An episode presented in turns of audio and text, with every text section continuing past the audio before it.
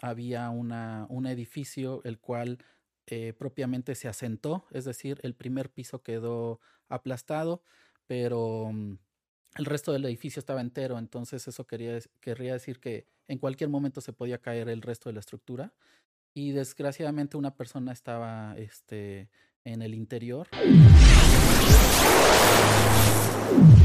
Hola, ¿qué tal amigos? Bienvenidos a Rayos X. En esta ocasión tenemos un invitado que la verdad yo estoy muy emocionado de platicar con él porque tengo muchas preguntas ya que yo soy mexicano y vivo en un territorio que es muy propenso a los terremotos y a los temblores. Entonces, si tú vives en un país que tiene este tipo de problemas, este podcast creo que te va a servir muchísimo. Y si no, de todos modos, también te va a servir mucho porque vamos a sacar información muy interesante y muy valiosa. Les quiero presentar a Iván de los Topos de México.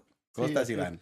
Muy bien, muchas gracias. Agradecido con, con, la invitación y aquí estamos para, para tu público y para eh, brindar un poco más de información acerca de la organización y los sismos. Claro. Oye, veo que traes tu casco. Sí, así es. Es el, el de batalla con el que ha estado en algunos este, eventos, digamos, operativos. Ok. Sí. ¿Y por qué lo traes? ¿Lo traes eh, porque vienes de alguna actividad en especial? O? Eh, regularmente es el parte de la, mm, del equipo de protección personal. Y eh, tanto guantes como cascos son indispensables para nuestras actividades. Somos un equipo ligero, entonces este, regularmente esta es nuestra principal protección. Claro, siempre lo llevas para todos lados. Pues sí, cuando estamos uniformados hay que estar este, preparados para, para cualquier eventualidad.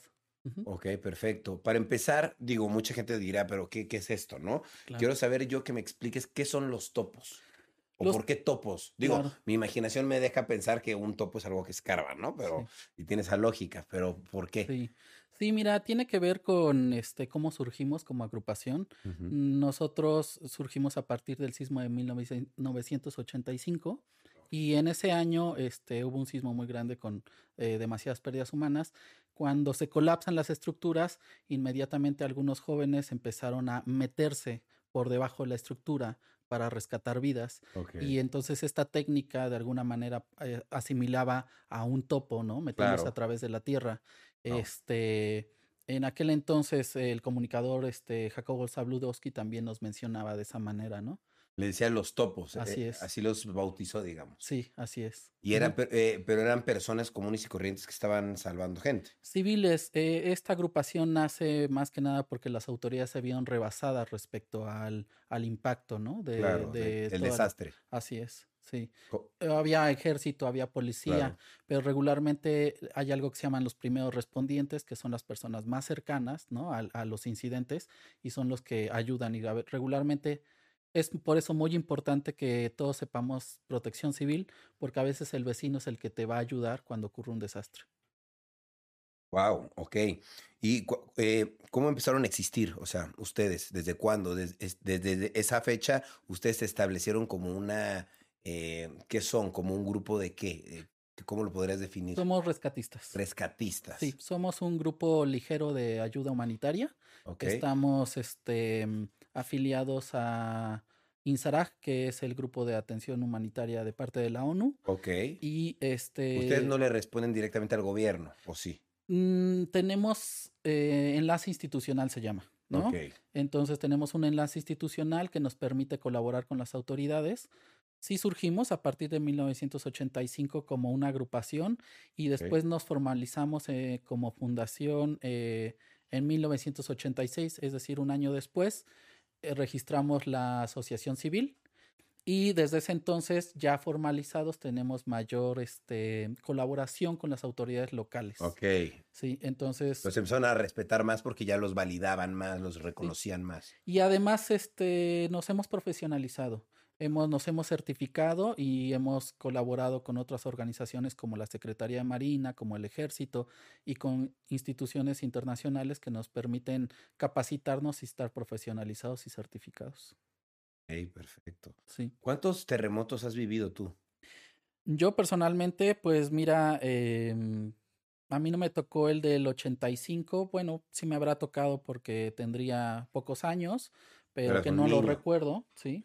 Este, sin embargo, pues sí me han tocado varios aquí y principalmente el de hace cinco años, ¿no? 2017. Aunque, el que más fuerte tocó. Sí, aunque también hemos prestado ayuda. Bueno, yo ya estaba en la organización en 2010 para, en Haití. Este, Entonces yo pertenezco en la asociación desde 2006. Entonces sí he participado en varios eventos, incluido algunos operativos para Nepal y, y este y pues principalmente en Chiapas, em, en algo, en el desastre que hubo para Pemex, por ejemplo, este, en la torre de Pemex que, que hubo un, evento, ¿no? Pero ahí no es un terremoto, ahí es otra cosa. Es que esa es la parte de la eh, interesante de la agrupación, que tenemos capacitación para desastres químicos, para oh, situaciones sociales, para rescate alpino, para rescate acuático, entonces también hemos apoyado en inundaciones, en deslaves, eh, en descarrilamientos también. Ok, o sea, su principal fuerte es los temblores, los terremotos, ¿no? Pero de ahí nace, pero ya empiezan a ustedes a funcionar como ayuda para quien se los pida o, o quién, quién, les pide esta ayuda. Sí, es ayuda en desastres y regularmente nuestro protocolo es primero que nada pedir eh, permiso a las autoridades locales, ya que ellas son las responsables de resguardar a la población. Si no, no pueden entrar ustedes. Sí, totalmente. O sea, primero es pedir este permiso porque podría ser que las autoridades, como justamente lo indica, pues están preocupadas del bienestar social y nosotros tenemos que estar coadyuvando a la ayuda. Si ellas se ven rebasadas, casi siempre nos, nos dicen sí, éntrenle, este, pero tienen que ser realmente bajo un protocolo, ¿no? De actuación. Oye, y para todo esto, ¿a ti de dónde te nace ser rescatista? O sea, es como que no creo que de niño dijeras, yo voy a ser rescatista, ¿no? ¿O sí? No, la verdad es que, bueno, todos jugamos al bombero y Obvio, claro. al astronauta, ¿no? Pero eh, en mi caso creo que nace a partir de la secundaria. Yo tenía un compañerito que se llamaba Juan Carlos Jiménez y él conocía paramédicos y como era de mis mejores amigos, eh, empecé a estudiar este, primeros auxilios con los paramédicos, luego dimos cursos en la secundaria y luego ganamos un concurso de evacuación de secundaria, escuelas secundarias y de premio hubo una tercera construcción de una escalera para evacuar. Entonces, en ese sentido, creo que me nació la curiosidad como de ayudar, ¿no? El estar con la parte médica y con la parte de, de, los desalojos, este, cuando eres niño en estos ejercicios. ok, o sea, desde ahí te empezaste a involucrar en, en, el desalojo para los temblores. Sí, exacto. Sí. Y te volviste como un especialista en, en, en el no corro, no grito, no empujo. Exacto, totalmente, así como lo dices. Te volviste un especialista. Y más tarde, este, mm, yo tenía una una novia con la cual este, teníamos un perrito y fuimos a un expocan a, a tratar de, este, de encontrarle una actividad más específica que solo estar en el sillón. Claro. y encontramos este, la agrupación que era para formar perros rescatistas y pues decidimos involucrarnos ya formalmente. A tu perro. Wow, qué cool. Se llamaba Julieta, era un labrador. Wow, o sea, aparte de tú ser rescatista, tu perro también lo era. Sí, así es. ¿Qué necesita alguien para ser un rescatista? O sea, ¿tú qué, tipo de formación tuviste que tomar?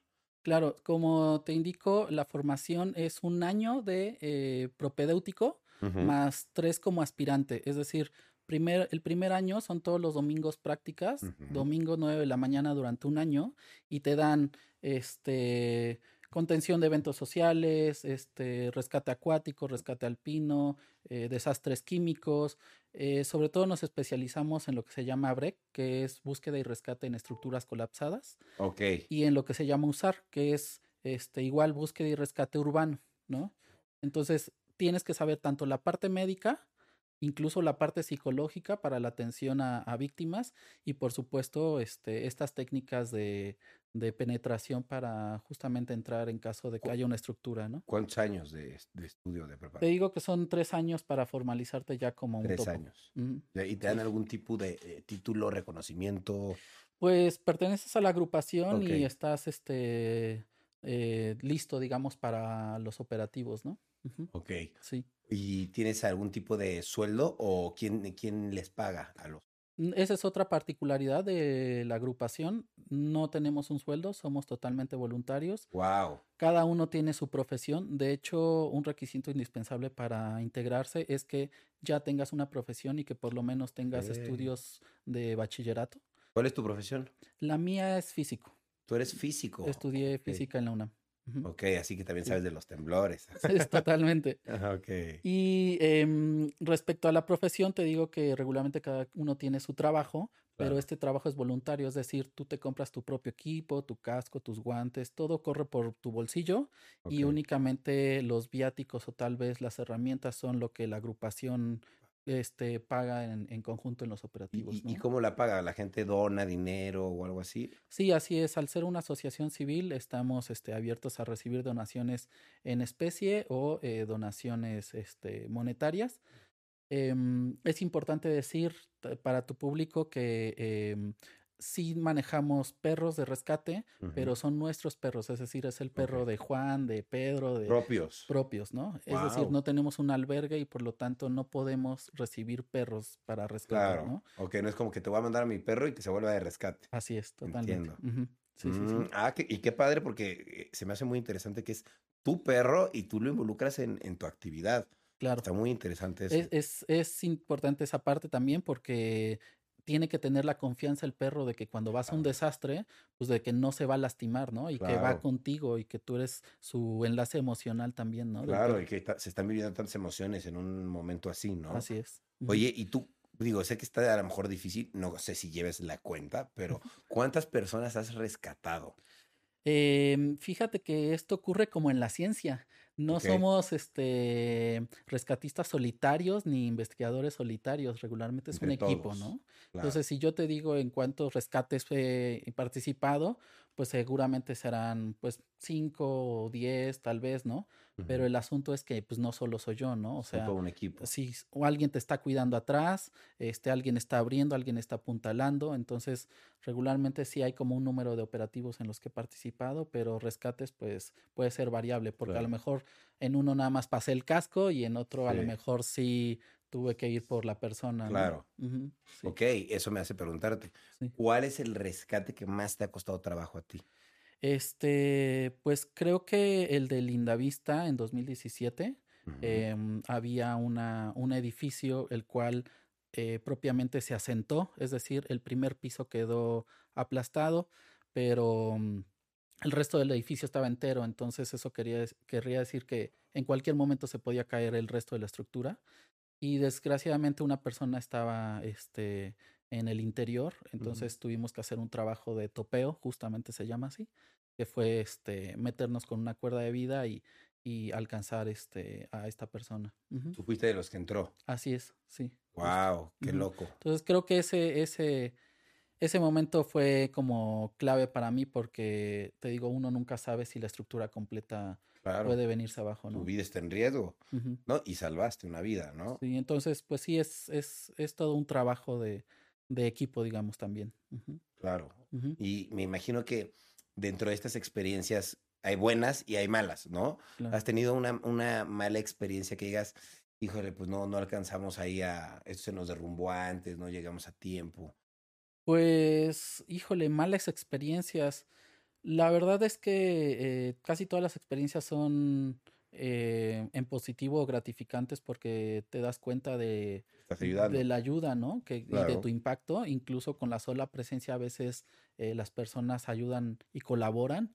Pero malas experiencias, híjole, no se me vienen a la mente. Creo que uno justamente practica durante años y años eh, ciertos protocolos y ciertas actuaciones, entonces ya estás prevenido para cualquier eventualidad o de alguna manera ya tienes en cuenta eso. Entonces, de momento no te podría decir como una muy mala experiencia, pero creo que en general, este, más bien es la preparación.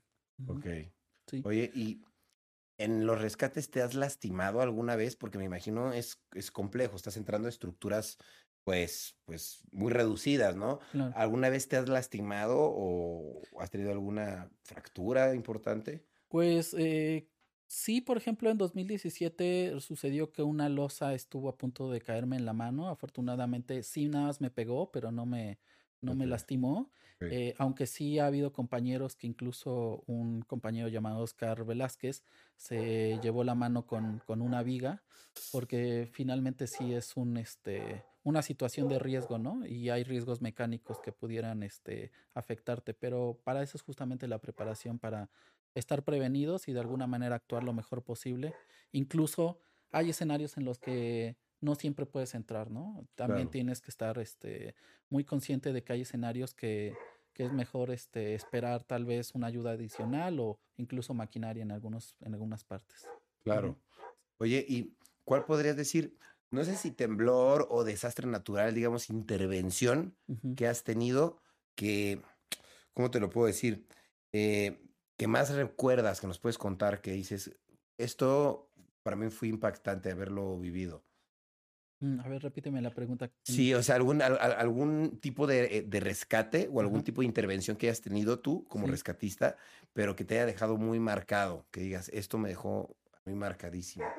Pues creo que una cuestión que a mí me pareció en uno de los operativos importantes fue cómo, cómo actuamos como equipo en 2010, porque había situaciones, este, pues que tuvimos que franquear como equipo y creo que eso me permitió tener una visión más general de la actuación del grupo y permanecer en el grupo, porque em, cuando ocurrió el desastre, las, la, incluso la misma ONU detuvo en algún momento los rescates y la agrupación decidió eh, proseguir, ¿no? Entonces, eso implicaba... Em, Ir en contra de la ONU. Meterse incluso en barrios que a lo mejor estaban un poquito peligrosos por la situación de riesgo, ¿no? Claro. Y antes teníamos un poco el apoyo del ejército eh, nacional en, la, en, en, Haití y sin embargo eh, yo no estaba presente, pero sin embargo el cómo actuamos como agrupación este, me pareció importante porque se pudo rescatar vidas a partir de la actuación de otros compañeros. Yo colaboré desde la parte de logística, ¿no? Y entonces el justamente ver ese trabajo en equipo a mí me marcó muchísimo porque gracias a eso se salvaron vidas en Haití y, y, a veces tuvimos que ir en contra incluso de la autoridad, este, pues ahora sí que de la Organización Mundial, ¿no? Claro. Ahí eh, me imagino que tu trabajo, pues nada sencillo, salvar vidas. Al, a alguien más salvarle la vida, ¿esa otra persona alguna vez ha hecho algo especial por ti?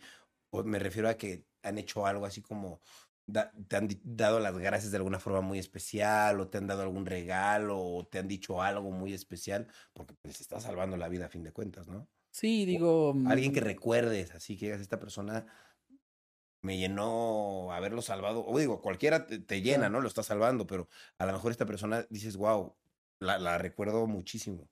Pues creo que justamente los familiares de la persona de Linda Vista este, estaban muy agradecidos de, de que hubiéramos este, procedido con, con su familiar. Y sí me acuerdo perfectamente que nos dieron las gracias precisamente porque es muy importante eh, la recuperación para los familiares de, de un familiar, ¿no? Entonces creo que en ese sentido sí fue, sí yo lo recuerdo mucho a la familia estar muy agradecida, ¿no? Oye, ahora sí, la pregunta de los 54 millones de, de, de, de, pesos. A ver si nos la ganamos. a ver si nos la ganamos. ¿Por qué tiembla todos los días? Bueno, perdón, todo, ¿por qué tiembla siempre el mismo día en septiembre? ¿Por qué tiembla siempre el 19 de septiembre? ¿Por qué siempre a la misma hora? Sí, claro. ¿Tiene una explicación tú que eres físico? Eh, hay una explicación y esa es que eh, va en dos sentidos. Una, eh, la, la, memoria colectiva nos permite de alguna manera crear la sensación, el sesgo psicológico de que está temblando en ese día. Es decir, sí tiembla, el hecho ocurre, uh -huh. pero nos fijamos más en ese día como un sesgo psicológico por los eventos pasados. Es decir, okay. todos los días tiembla. Vivimos sí. en, un, en una zona sísmica en México, eh, en otros países como Japón, como Chile. Sin embargo, nuestra psicología nos permite tener un sesgo y decir, híjole, es que ese día sí tembló y fue más fuerte que los que recuerdo de marzo y de abril y de junio, ¿no? Eso es por una parte. Claro. Por otra parte, este, eh, los fenómenos eh, sismológicos son fenómenos estocásticos, esto quiere decir que son azarosos y que son aleatorios. Y entonces en este tipo de eventos que ocurren demasiadas variables como eh, la rotación de la Tierra, la corteza terrestre, el reablandecimiento de la Tierra, eh, inclusive justamente la rotación, son tantas variables que en algunos casos pueden darse casualidades. Es decir, dentro del estudio y la metodología de los sismógrafos y de la geofísica, ya está contemplado que ocurran estas casualidades y coincidencias. Aunque sean eh, aleatorias y random, sí puede darse la circunstancia en la que sí digas, es que aunque sea circunstancial, se repite cuatro veces seguidas. Claro. Y se puede dar así. Así es. Pero es demasiada coincidencia, ¿no lo crees? No, no, no, lo crees hasta cierto punto un poco, pues como dudoso, ¿no? O sea, ah, tú como físico. Sí. Porque tú mismo lo dices, es algo que pase aleatorio. Hasta muchos de un día antes decían y bromeaban, es 0.000 probable que vaya a temblar y, y, tembló. Entonces, eso eh, hace cuestionar cómo será el poder de la gente, que, que, la gente de verdad piensa, va a temblar, va a temblar y se sugestiona tanto que provocan ese movimiento en la Tierra. no, por supuesto que no funciona así. en realidad, este, lo que sucede es que estas coincidencias nos refuerzan nuestro sesgo más que nada, ¿no? O sea, es de lo que hablaba en dos sentidos, ¿no? Son situaciones aleatorias que pueden eh, coincidir y sin embargo nuestra memoria colectiva dice, ah, sí, a fuerza, yo sabía que iba a temblar. O sea, es un reforzamiento de sesgo más que nada. Claro. Oye, por ejemplo, también hay mucha gente que he visto o escuchado que dicen, yo me sentía intranquilo, ¿no? Yo me sentí intranquilo antes de que temblara, o yo desde ayer no podía dormir porque sentí que, que algo iba a pasar, ¿no? ¿Tú qué tan creyente eres de eso, tú que estudias este tipo de fenómenos? ¿Realmente la gente puede percibir que algo así va a pasar antes o, no? No, no, es como cuando decimos que los treintañeros este, nos duele la rodilla cuando llueve. No, en realidad también este, está comprobado que, es solo un sesgo, ¿no? Que en realidad no, eh, no hay manera de que tú puedas percibir. Eh, la cuestión está en algo que se llama la escala. Digo, físicamente hablando como físico, te podría decir que a veces creemos que mm, porque un té pueda hacerte bien, crees que pudiera ser este impactante para tu cuerpo y a lo mejor lo que necesitas es mayor sustancia, ¿no? Entonces, en ese sentido, creo que la gente no tiene la capacidad de percibir un sismo porque son escalas diferentes. Estamos hablando de una escala geológica, que es la Tierra, y de un humano que pues no representa. No, no, no habría manera como energéticamente eh, metafísicamente de poder percibirlo, de sentirlo, no. No. Imposible. Digo, hay comportamientos de algunos animales, incluso em, algunos, algunos indicios que muestran que algunas ondas son percibidas con antelación, pero el ser humano no tiene esos sentidos que tienen otros animales. Claro, tan desarrollados. O sea, biológicamente no los, no los, no somos capaces de, de tenerlos. Claro.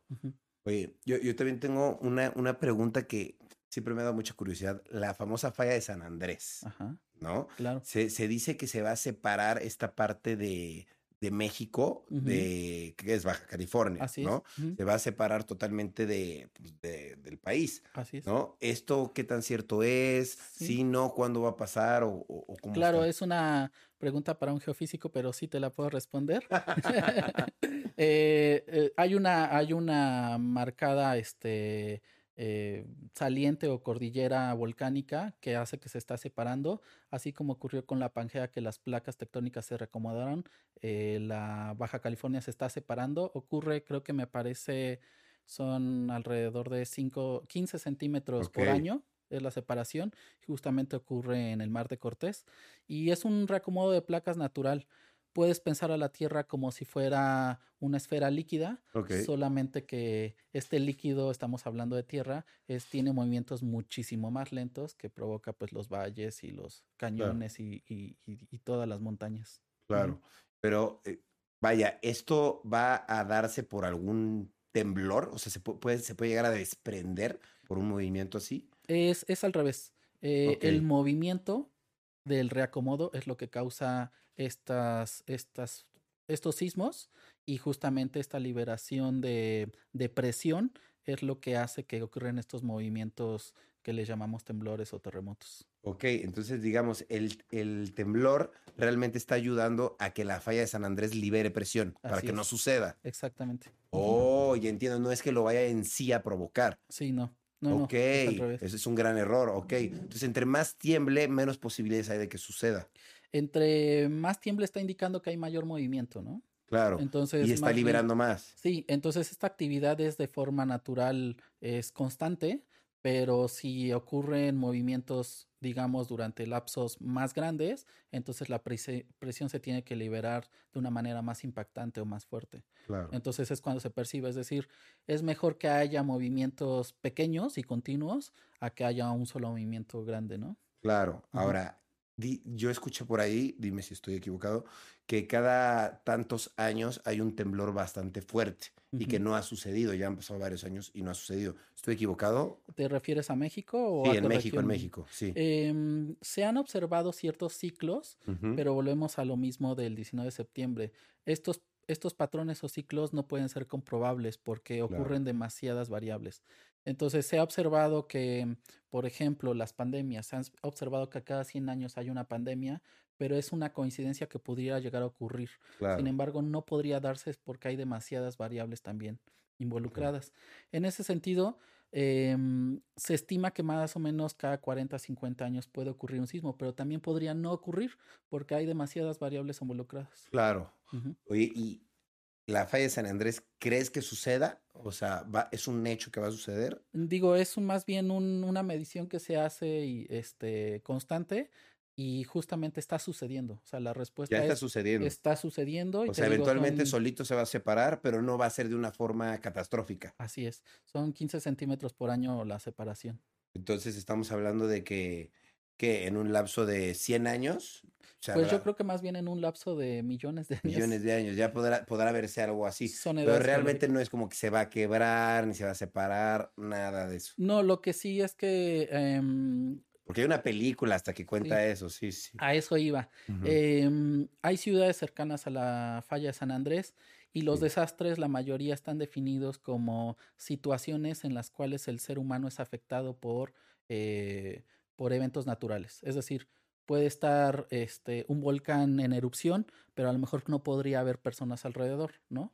Sin embargo, al estar la falla San Andrés cerca de mm, ciudades, podrían ser afectadas, ¿no? San Francisco o Los Ángeles, ¿no? Por eso lo pregunto, sí, claro. Entonces, los desastres ocurren justamente eh, justamente cuando los, eh, los, fenómenos naturales son de alguna manera afectando a poblaciones, ¿no? Claro. Que si lo piensas también tiene sentido eh, de manera contraria, es decir, donde hay mayor actividad volcánica puede afectar a más poblaciones, pero las poblaciones se asentaron ahí justamente porque el suelo era rico en algunos minerales que les permitieron la agricultura. Entonces va de la mano, hay veces que los ríos que provocan algunas inundaciones afectan a las poblaciones, pero justo la población estaba ahí porque le permitía tener abastecimiento de agua, ¿no? De agua, claro. Entonces va una con la otra. Sí, no. ok, ok. Oye, ahora en, dentro del mundo de los temblores existen dos, ¿no? Trepitatorio y oscilatorio. Eh, esa era una clasificación que se tenía hace algunos años.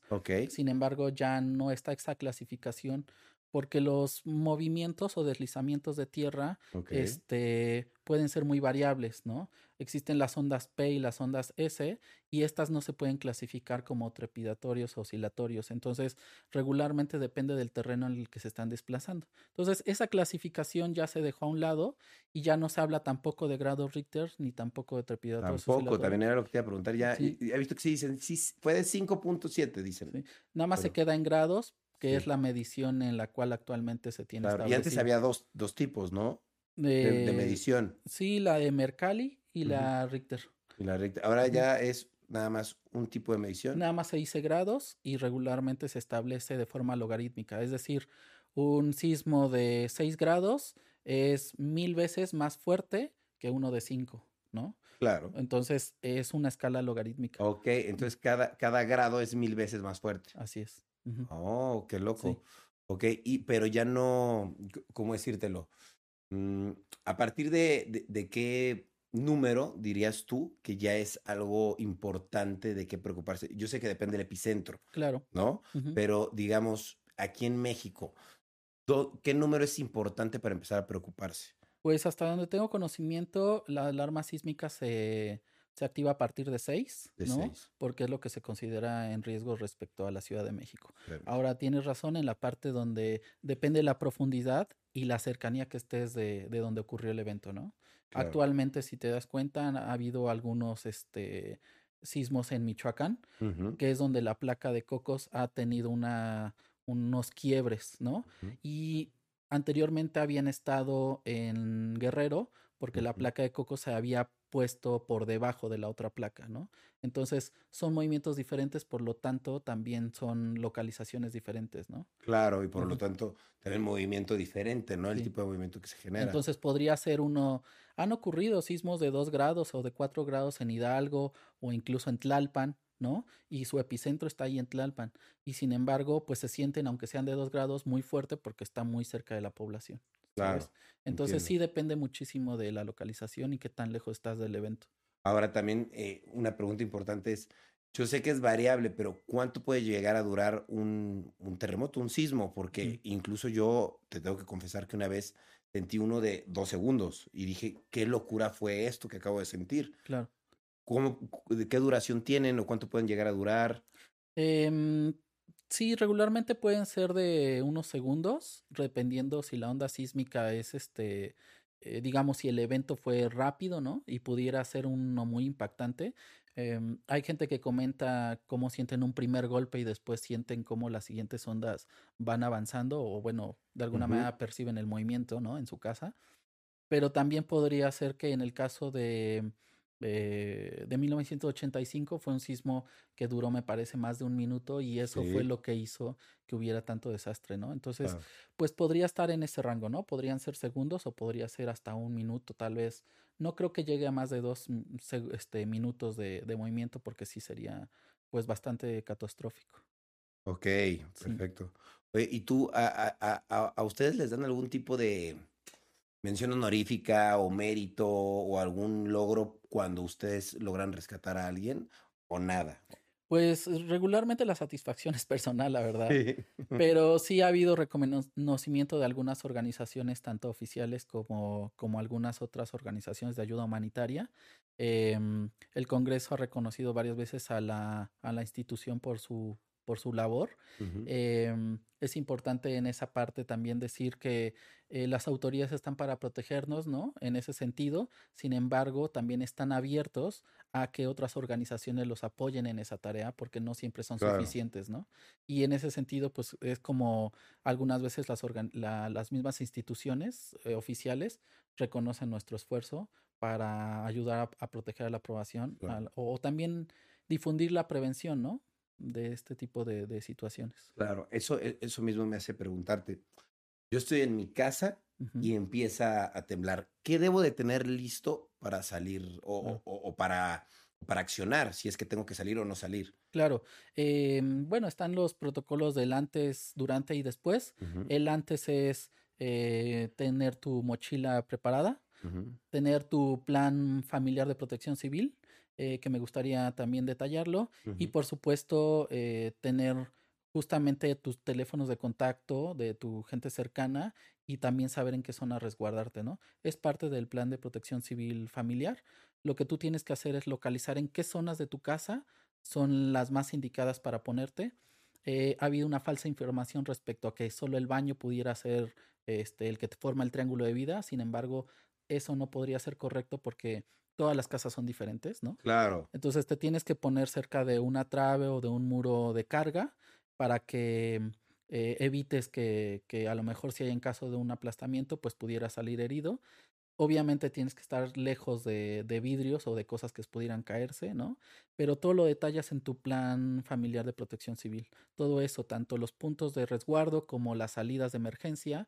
Y una vez que ocurre el evento, pues justamente tienes que mantener la calma. Lo primero es mantener la calma para que puedas actuar de manera correcta y evacuar lo más posible, ¿no? Es decir, unos dicen que te tienes que subir al techo, otros dicen que tienes que salir a la calle, pero tendrías que también ver si hay postes o si realmente la mejor opción sería subir. A lo mejor lo mejor sería resguardarte en un muro de carga y esperarte a que ocurra, a que pase el evento y entonces sí evacuar, ¿no?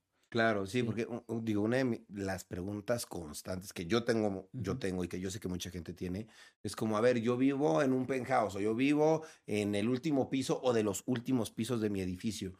No me voy a bajar ocho pisos o diez pisos corriendo, ya me bajé y ya se me cayó el edificio entero. Mejor voy a la parte de hasta arriba y me quedo hasta arriba? ¿O qué consejo darías tú? Te digo que regularmente lo, lo que se recomienda es a partir del tercer piso es no evacuar el edificio. A partir del tercer piso no evacuar. No tiene sentido porque no te van a dar tus piernas para bajar tan rápido. Claro, entiendo. Entonces, y mucho menos moviéndote porque a la hora de que se está moviendo el piso toda la estructura. Sí, es horrible el mareo, vas, cayéndote ahí. Entonces, lo que se recomienda es más que nada ponerte en un lugar de resguardo. La azotea no podría ser el mejor lugar porque también en las azoteas hay cables, hay antenas, ¿no? Hay este eh, aires acondicionados. Entonces, no siempre podría ser lo mejor. Lo mejor es que tú tengas bien detallado en tu plan de protección eh, familiar, tengas bien detallado cuáles áreas de tu casa o de tu oficina son las indicadas para resguardarte. ¿Y en el momento cómo, e, ¿y cómo se coso e, ese, tendrías que tener un plano de tu casa. Regularmente identificas un muro de carga, justamente están como bien indicados respecto a las vigas o respecto a si hay este postes, ¿no? Y tú puedes ver cuáles son tabla roca que sí se podrían quebrar o cuáles son mampostería que también salen volando pero lo indicado es que tú los identifiques con tu plano de tu casa y pudieras este, resguardarte en ese punto. Entonces, ¿qué, es más seguro? Si yo eh, está temblando, para cualquier persona que nos esté escuchando, ¿qué debería hacer? ¿Qué es más seguro? ¿Está temblando?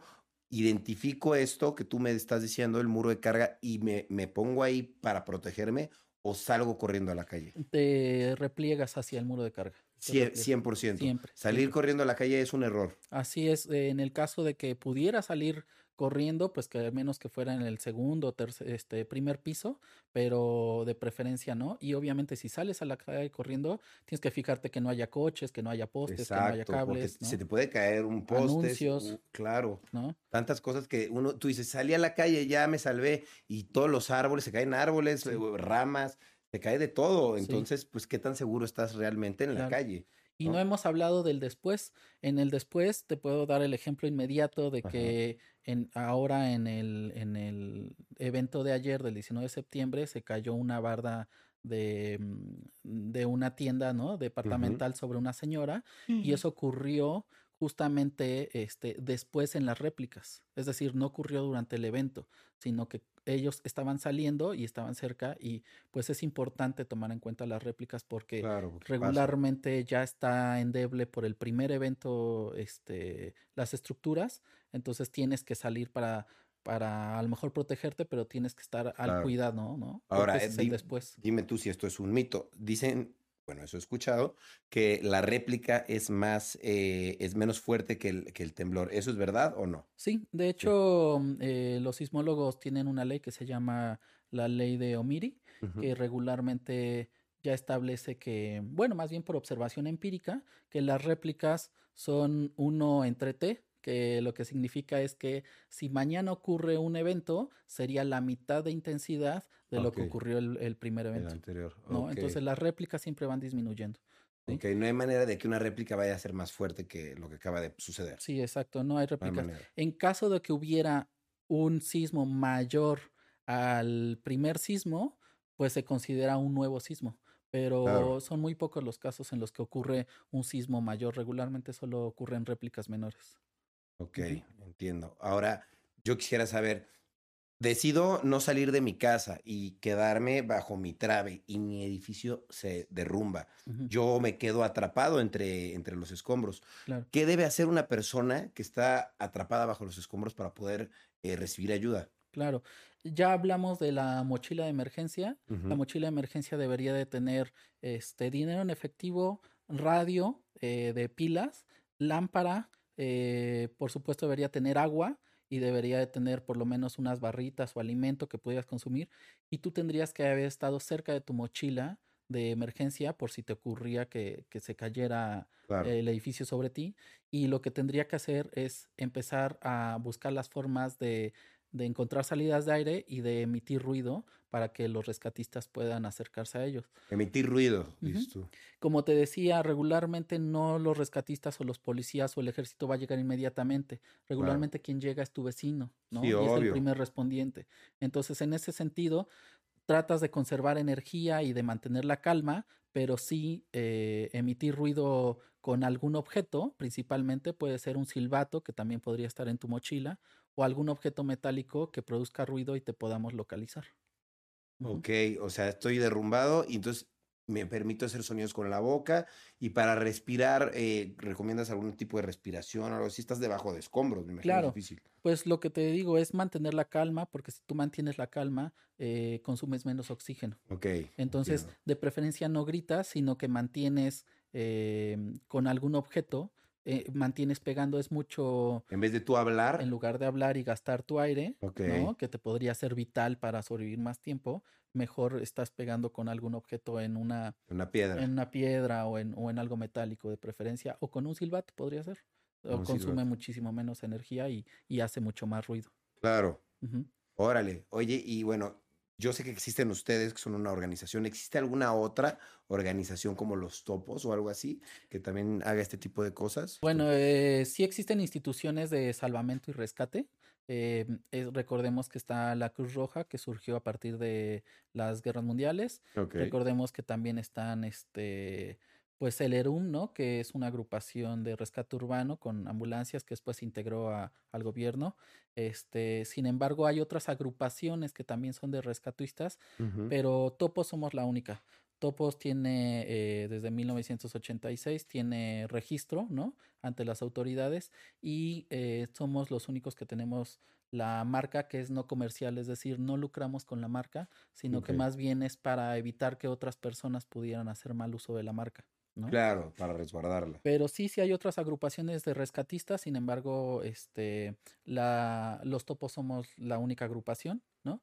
Y reconocemos y colaboramos con otros tipos de rescatistas, como son la, eh, los de Secretaría Marina, los de Rescate Urbano, algunos rescatistas de bomberos, por ejemplo, los vulcanos tienen, tienen este, grupos de rescatistas, y también otras organizaciones internacionales también Claro. tienen sus rescatistas, entonces los topos colaboramos con otros tipos de instituciones para el rescate. Por ejemplo, algo que me llamó mucho la atención que me decías, no, es que nosotros hemos ido a otros países, hemos ido a Haití. ¿A, a qué países has tenido la oportunidad de, de ir a, a rescatar gente? Pues te digo que en Haití no tuve la oportunidad, pero sí colaboramos con Nepal. eh, los topos han ido a Indonesia, han ido a Perú, este, han ido a Guatemala, a Y van Unidos. voluntariamente. Sí, así es. A ustedes los llaman otra institución, igual que ustedes, y les dicen, necesitamos ayuda, y ustedes deciden ir. Eh, ofrecemos ayuda, Ustedes la ofrecen. así es. Ocurre un evento, ¿no? Eh, y inmediatamente nos ponemos en contacto con autoridades del lugar y eh, decimos, nosotros podemos ir a ayudarles y regularmente ya sea que la rechacen o que acepten la ayuda. Digo, regularmente la aceptan, ¿sí? Claro.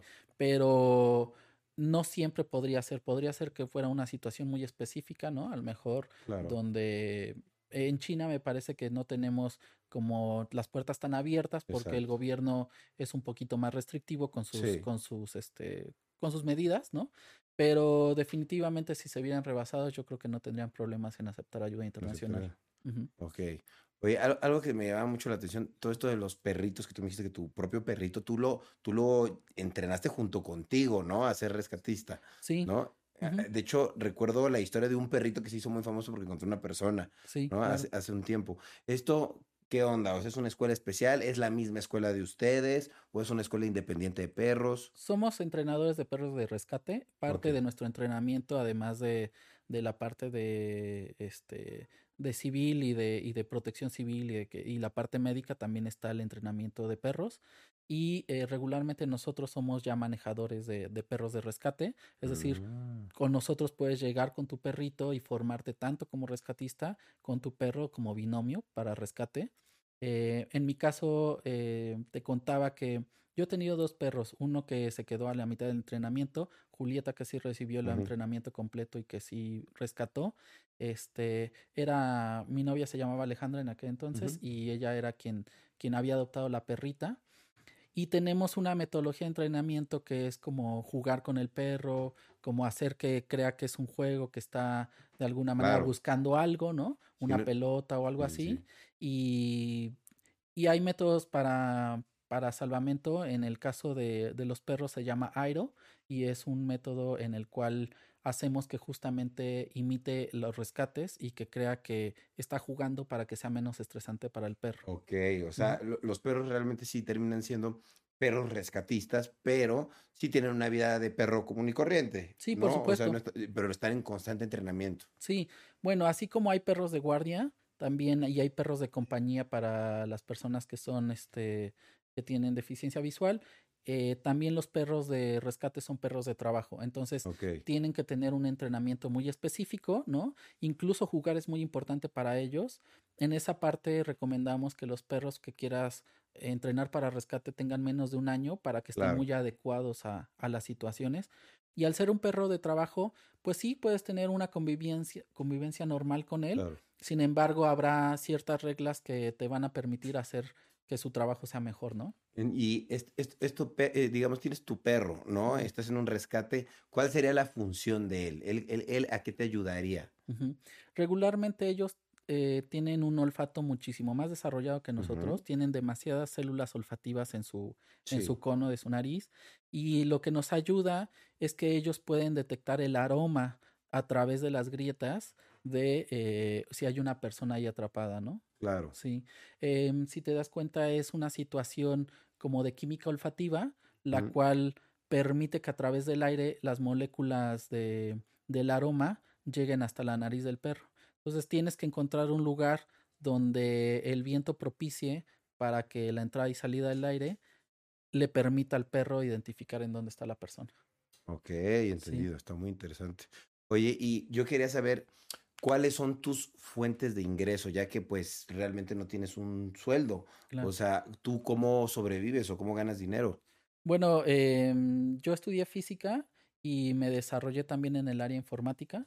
Actualmente estoy en, eh, en un área de una empresa de, como experto en gobernanza de datos, tanto en innovación como en estándares. Em, también estoy orientado a algoritmos de inteligencia artificial. Wow. Y como físico, em, estamos desarrollando, bueno, estoy desarrollando por aparte más bien con un equipo separado eh, algoritmos de computación cuántica, porque mi especialización fue justamente en mecánica cuántica y esto se está aplicando actualmente a la informática. Wow, está increíble. Sí, entonces mis ingresos van más del lado de la informática en este momento. Informática, ok. Sin embargo, haces las dos cosas con el mismo amor y, a la par. Sí, bueno, eh, tengo algunas otras curiosidades. Por ejemplo, llevo de DJ más de 19 años. Órale, wow. sí, pero tanto produzco música como, como mezclo música, ¿no?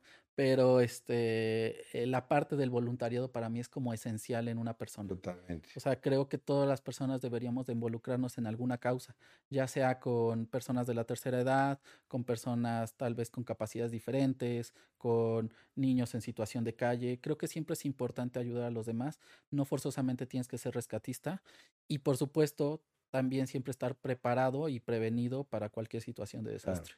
Y la gente ahorita, por ejemplo, ¿cómo puede ayudarlos? Si, no, si ellos no se quieren involucrar a lo mejor porque dicen, yo no sé cómo ayudar a, una señora de la tercera edad, ¿cómo pueden ellos ayudarlos a ustedes a seguir ayudando? ¿Cómo pueden? Claro, se hace a través de donaciones, te digo, ya sea en especie, eh, con herramienta o podría ser a Pero través ¿dónde se las pueden hacer llegar? ¿Hablan con ustedes en la cuenta de Instagram o dónde? Sí, nos pueden contactar a través de nuestras redes sociales. Eh, tenemos una página que es topos.mx. Ahí tenemos un lugar para donaciones. En la misma sección de donaciones, ahí explica las diferentes maneras en las que nos pueden ayudar. No siempre tiene que ser económicamente. También podría ser con apoyo o con alguna labor humanitaria. ¿no? A lo mejor ellos pueden sumarse a algo. Así es. Eh, tenemos un grupo para instituciones que se llama Amigos de Topos y en este grupo eh, de Facebook aceptamos a líderes de organizaciones que podrían tener ayuda humanitaria y es una manera de crear una red social que nos permita ayudar a los demás, ¿no? Em, te repito, en las redes sociales estamos en Instagram, estamos en, en Facebook, estamos en Twitter, ¿no? Que es nuestro principal medio de comunicación y por supuesto este, en la página pueden encontrarnos. Ok, perfecto. Oye, no, pues muchas gracias. Yo, yo quisiera preguntarte por último, ¿cómo México puede tener una mejor cultura en cuanto a los desastres naturales? Sí, ¿Cómo puede estar mejor preparado? ¿Tú, tú cómo, qué podrías decirle a la gente para que esté mejor preparada? Es algo que no se espera, pero pues, ¿cómo puedes estar mejor preparado? Yo creo que empezaríamos por tomar en serio los simulacros. Ok. ¿No? Casi nadie los toma en serio, ¿no? Dicen, Sí. no, yo ni bajo. Porque unos se bajan antes, otros se toman la selfie, otros, este, ¿no? Otros están, este, jugando con el teléfono, ¿no? Claro. Y sin embargo, creo que es importante la cultura de prevención. prevención. Si te das cuenta, es, em, los topos no existiríamos si hubiera mayor cultura de prevención. A Cierto. nosotros no nos gustaría estar rescatándote, ¿no? Porque tú no tomaste en cuenta un simulacro, ¿no? Porque, Exacto. porque no supiste cómo actuar en un desastre, ¿no? O sea, lo que menos quisiéramos es estar rescatando gente que simplemente por un descuido tuvo que padecer esa situación, ¿no? Totalmente. Entonces creo que la cultura de la prevención es muy importante. Repito, eh, tener tu mochila de emergencia bien preparada, tener tu plan de protección civil familiar y por supuesto estar preparado, incluso practicar en los simulacros, ¿no? Para que puedas de alguna manera prevenirte, ya que la prevención en todo, ¿no? En la salud, en, en la escuela, en tu trabajo es muy importante para salvar tu propia vida o la de los demás. Claro, no, totalmente. Muchas gracias por esas sabias palabras. De verdad, Iván, te agradezco mucho por haber venido. Creo que nos diste una buena lección de que hay que prevenirnos. O sea, muchas veces nos, nos esperamos a que sucedan las cosas para solucionarlas, ¿no? Malamente. Y la verdad es que, pues todo el mundo dice, septiembre va a temblar, ya va a ser el día. Sí, y lo dicen de broma. ¿Y por qué no estás preparado? Si ya sabes que va a suceder, ¿no? Sí, Como muchos lo dicen. Sí. ¿Por qué no estás preparado? ¿Te volvió a agarrar de sorpresa tres veces seguidas en el mismo día? No te, no, no te lo creo, ¿sabes? Y por eso es importante entender que el 19 de septiembre no es el único día que tiembla, Exacto. ¿no? sí. Porque podría Todos ocurrir mañana, podría ocurrir pasado mañana, ¿no? Entonces tienes que estar prevenido. Y ese es lo importante de entender que estas casualidades o estas coincidencias nos dicen que esto ocurre todo el tiempo. Por lo tanto, ¿cuándo deberías estar preparado? Todo el tiempo. Totalmente, lo acabas de decir. Sí. Oye, Iván, muchísimas gracias. Sí. Te agradezco mucho que te sigan en todas tu- tu- las redes sociales como Sí, ¿no? Topos, Topos Tlatelolco nos encuentran y ahí pueden este, preguntarnos, eh, saber que cada año se lanzan convocatorias para integrar a nuevos aspirantes. También pueden hacernos donaciones, incluso si tienen alguna pregunta sobre sus perritos, ahí estamos atentos. También, perfecto. Oye, no, Sí. pues muchísimas gracias, Iván. Muchas gracias. Y muchísimas gracias a ustedes por estar viendo o escuchando Rayos X. Muchas gracias por ver este episodio que la verdad, muy importante estar informado. Muy mal que otros episodios tengan muchas más visitas por el chisme y estos podcasts que de verdad tienen una información tan valiosa que nos puede servir para sobrevivir incluso, no los vemos. Así es que amigos, compartan esto porque pues es información que te va a servir en tu vida. Así es que, pues bueno, yo los quiero. eh, esperemos no tiemble otra vez el próximo año de nuevo. Y pues nos vemos. Cambio y fuera. Acuérdense que tiembla todos los días. Hola, yo soy Karen Ferreira. y yo Alex Goncalves. Y los queremos invitar a escuchar Mañanitas. Todos los martes y viernes tenemos un nuevo episodio con noticias, divertidos invitados y la interacción de nuestra audiencia. Disponible en plataformas de audio. Hello, it is Ryan, and I was on a flight the other day playing one of my favorite social spin slot games on chumbacasino.com. I looked over the person sitting next to me, and you know what they were doing? They were also playing Chumba Casino. Coincidence? I think not. Everybody's loving having fun with it. Chumba Casino is home to hundreds of casino style games that you can play for free anytime, anywhere, even at 30,000 feet. So sign up now at chumbacasino.com to claim your free welcome bonus. That's chumbacasino.com and live the Chumba life. No purchase necessary. Group. Void were prohibited by law. See terms and conditions. 18 plus.